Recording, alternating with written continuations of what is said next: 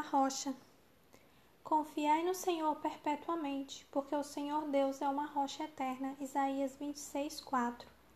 Através dos anos tive grande relacionamento com as pedras. Elas sempre me fascinaram, especialmente quando são de tamanho, forma ou cor incomuns. Quando menino, usei um arado puxado por um cavalo para matar as sementeiras daninhas que cresciam no meio das carreiras dos batatais.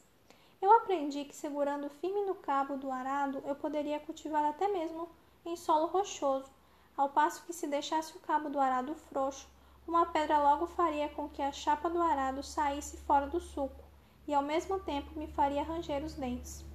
Deve haver uma lição nisso. Algumas vezes o arado encalhava no solo úmido e liguento. Uma boa maneira para desencalhar é usar areia grossa, o que na realidade vem a ser uma porção de pequenas pedras trabalhando juntas.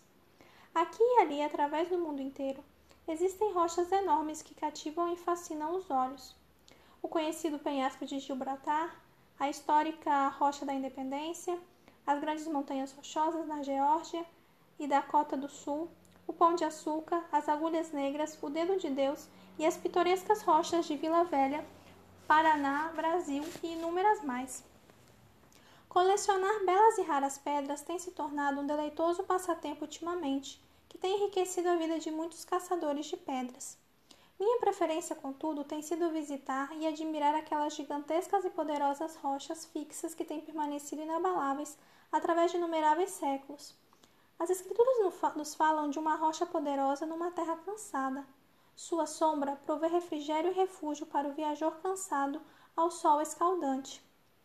Willa Carter tirou daí o título para o seu clássico Sombras na Rocha.